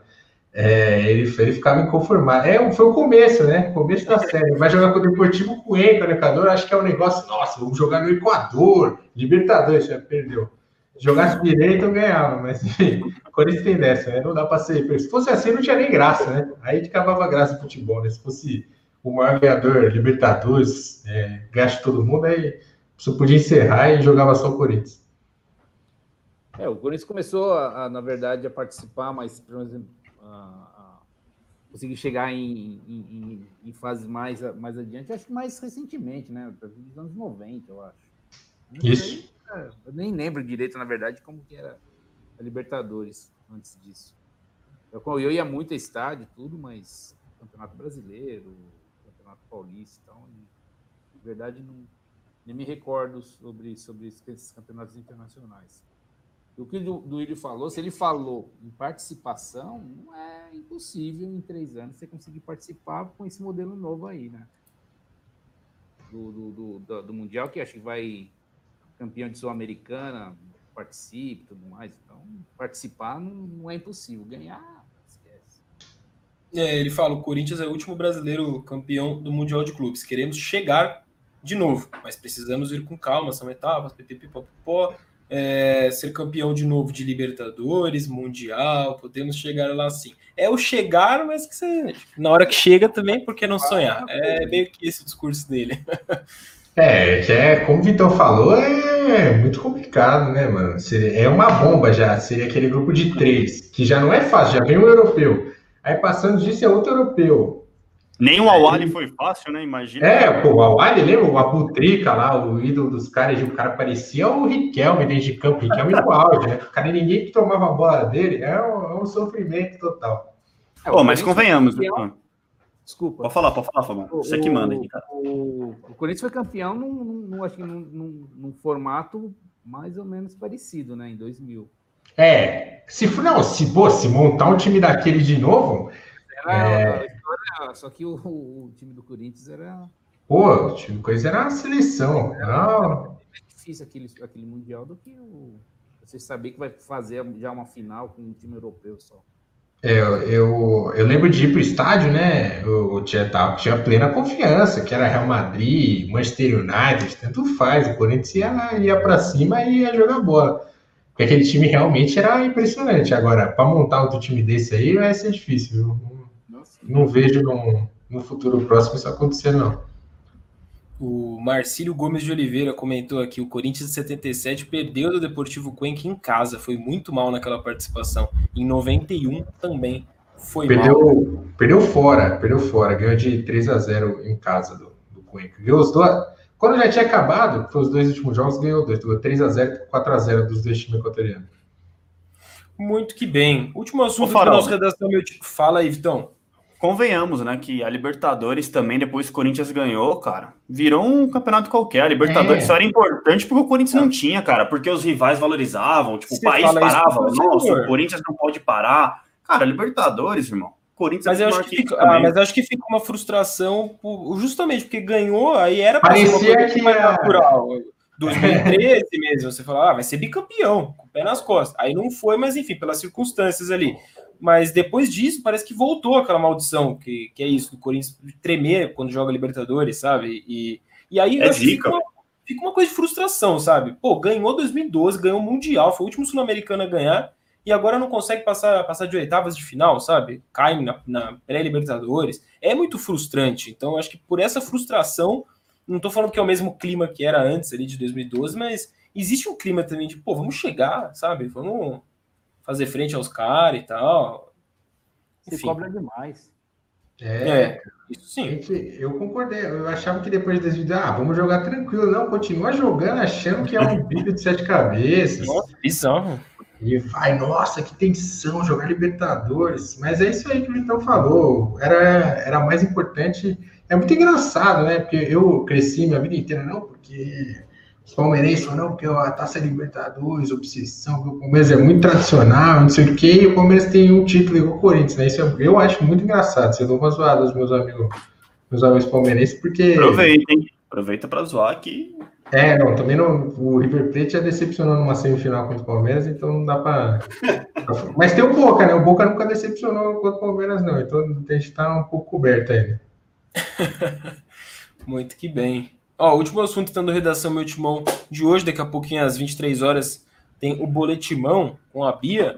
É, cara, o Duílio prometeu, ele foi bem enfático ao falar isso, que o Corinthians nesse próximo triênio vai aproveitar muito mais, e ele já deu a entender ali nas falas dele, que o Corinthians já vem nos últimos anos aproveitando melhor a base em comparação a outros tempos, e que agora isso vai ser ainda maior, que será um dos pilares da, da nova gestão do Corinthians, disse o Duílio. Corinthians que ontem se classificou para a semifinal do, do Brasileiro Sub-20, que tem uma geração considerada por muita gente uma das mais talentosas dos últimos anos. No dia 1 de janeiro, para quem se perdeu aí no, no, recesso, no ano novo, meu caso, inclusive, e não viu que o Rodrigo Vessoni subiu uma matéria bem legal lá no, no, no meu timão também, com quatro nomes de jogadores do Sub-20 que já estão é, sendo muito bem cotados ali pela comissão técnica de Wagner Mancini para subirem, né? São o, o, Reginaldo, o Adson, o Vitinho e o Cauê, e aí o Cauê é, já é quase que um, um martelo batido que vai subir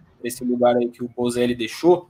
É, queria ouvir de vocês, vocês acham que o Corinthians está pronto mesmo para receber essa molecada e que vai ser na base da molecada, talvez a exemplo do que a gente viu acontecer e está acontecendo com sucesso agora com o São Paulo, o Diniz, essa situação de ser um clube que não tem muito recurso, não tem muito para onde contratar, tem uma base aí, uma, uma geração potencialmente boa. É, é, por aí que vai ser esse futuro do Corinthians, talvez já em 2021, na leitura de vocês? Eu, eu, eu acho que tem tudo para ser isso, sim, viu, Faraldo? Eu não imagino o Corinthians fazendo contratações bombásticas assim, contratando 10, enfim, vários jogadores. E acho que o Corinthians aí vai apostar na base, né? O Vessoni citou eles, e acho que, cara, é, o Vitinho, o Reginaldo, o Adson são realmente jogadores muito promissores, né? O próprio Cauê também. O Cauê, inclusive, que, na minha opinião, o Corinthians não deveria, em hipótese alguma, ir atrás de centroavante, né? Pô, pode chegar o Dentinho, que pode fazer essa função, etc., beleza, mas, pô, ir atrás de um centroavante, ah, sei lá, cogitar o Gilberto, que papo de empresário também, mas que não vai rolar. Eu subiria o Cauê e falaria, ó, oh, Cauê, é o seguinte, cara, você vai subir, você vai treinar com o profissional, você vai ter uma experiência ali com o Jô, enfim, com os jogadores, você vai entrando pouco a pouco. E acho que assim tem que ser feito com outros jogadores que têm muito potencial que eu fico meio assim, o Adson acho que pode ser aproveitado, até pela carência ali no setor. Mas o Vitinho, cara, é. Pô, inclusive subiu até uma entrevista com ele aqui do meu timão hoje. O Vitinho é, é muito talentoso, cara. É um destaque assim. É, para mim é, é, o que carrega o time sub-20 do Corinthians, né? Muito, todas as jogadas praticamente passam por ele. Só que no profissional, cara, a concorrência assim no meio-campo é, é muito grande, né? Ele é um meio atacante, é o cara que joga próximo da área, mas que também pode jogar um pouco mais recuado. Já cogitaram ele, já falaram até para ele subir para ser um reserva do cantilho, de repente. Já vi gente comentando, inclusive gente, Andrew Souza, que a gente já teve essa conversa já. E é um jogador versátil, só que acho que a concorrência ali nesse meio aí é muito forte, cara. Eu não imagino. É... Beleza, o Sornoso não vai voltar, mas ainda tem o Mantuan, tem o Raul, o Raul Oliveira, tem, pô, Casares, tem Otero, tem Luan, tem Vital, todos jogadores que podem desempenhar essa função também. Então eu fico meio assim em relação a ele. Agora, tá, indo, tá indo lá, tá treinando, uma hora a oportunidade vai aparecer e se realmente estiver pronto, se realmente for acima da média, vai abraçar a oportunidade, né? Mas acho muito válido o Corinthians, pô, pode aproveitar porque tá fazendo boas campanhas na base, né? No sub-20 principalmente. É, é, bem o comentário do rapaz aqui, ó, eu perdi o nome dele, mas não é nem que pode, né? Deve aproveitar, né? O Corinthians não está em condição de ficar seguindo, fazendo vários investimentos. É, já, já usou bastante esse ano, vou ver, vários jogadores tiveram chance aí, o elenco está bem recheado de jogador da base. É, eu acho que vai ter que aproveitar mesmo. É, não tem por que ficar, ficar nessa aí de várias contratações para jogadores que vão apenas cumprir cumprir função ali, vai, vai para jogar 10, 15 jogos no ano. Se é para jogar 10, 15 jogos no ano, usa a base, né?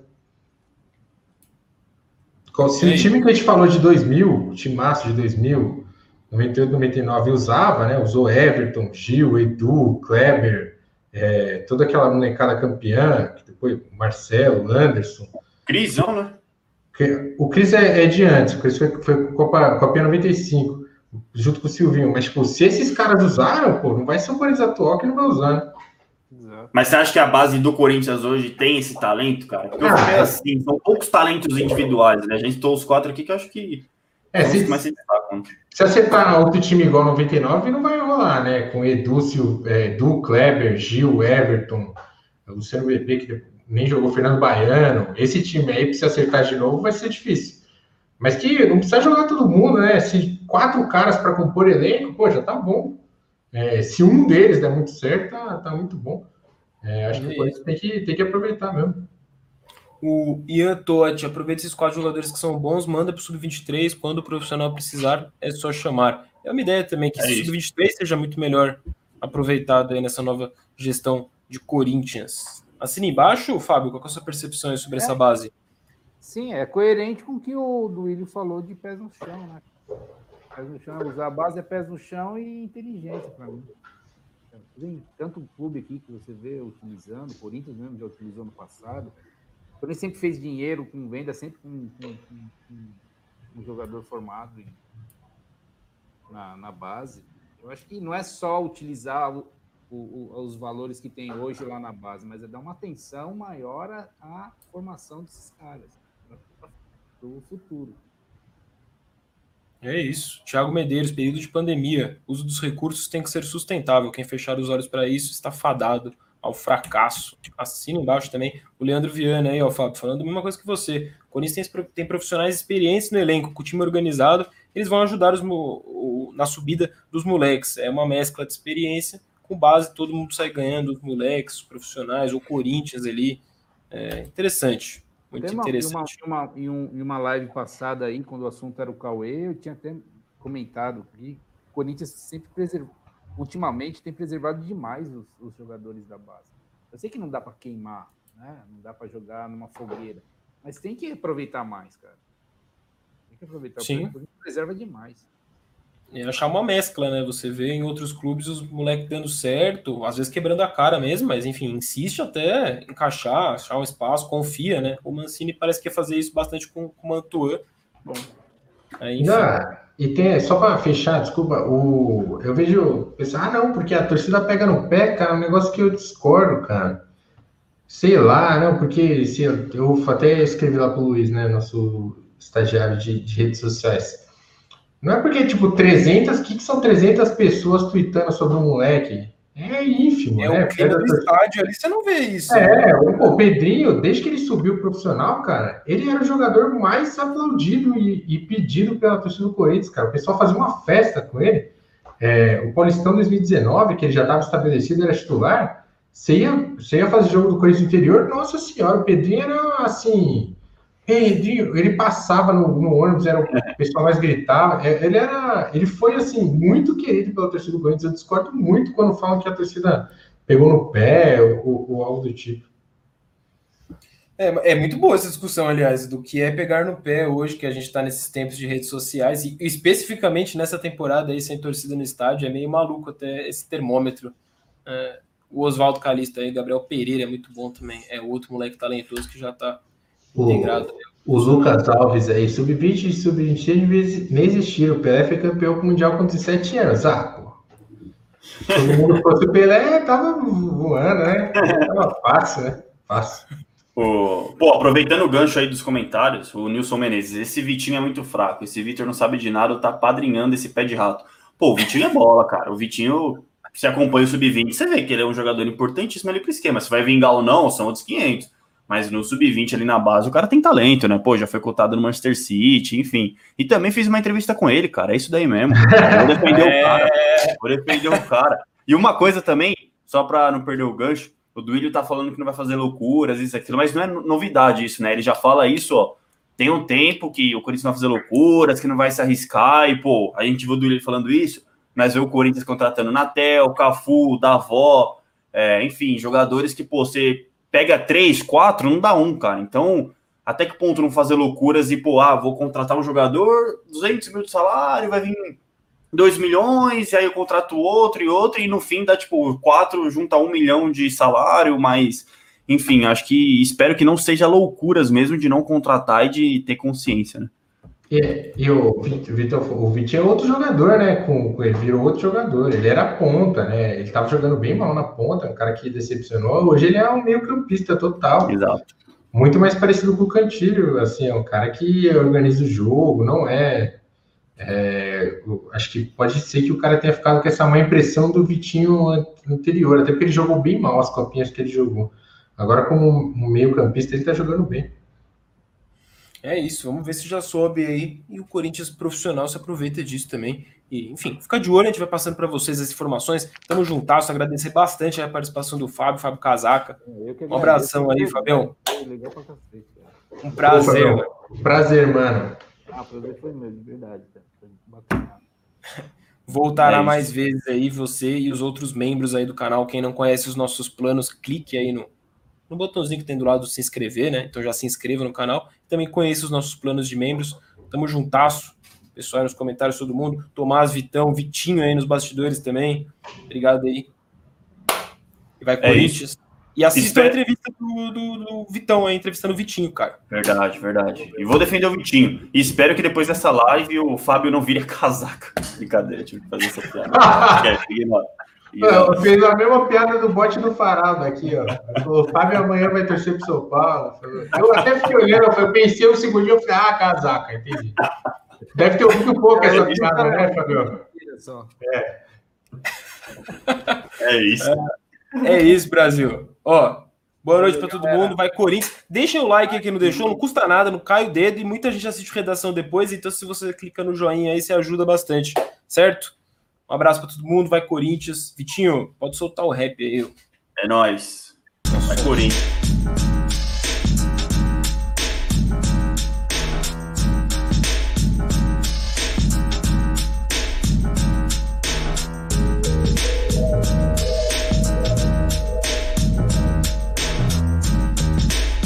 Valeu, rapaziada.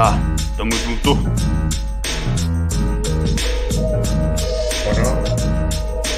O nome tá crescendo, hein?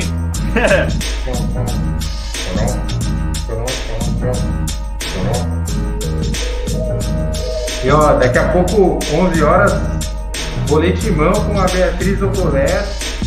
Eu só lembrei que ela comentou aqui,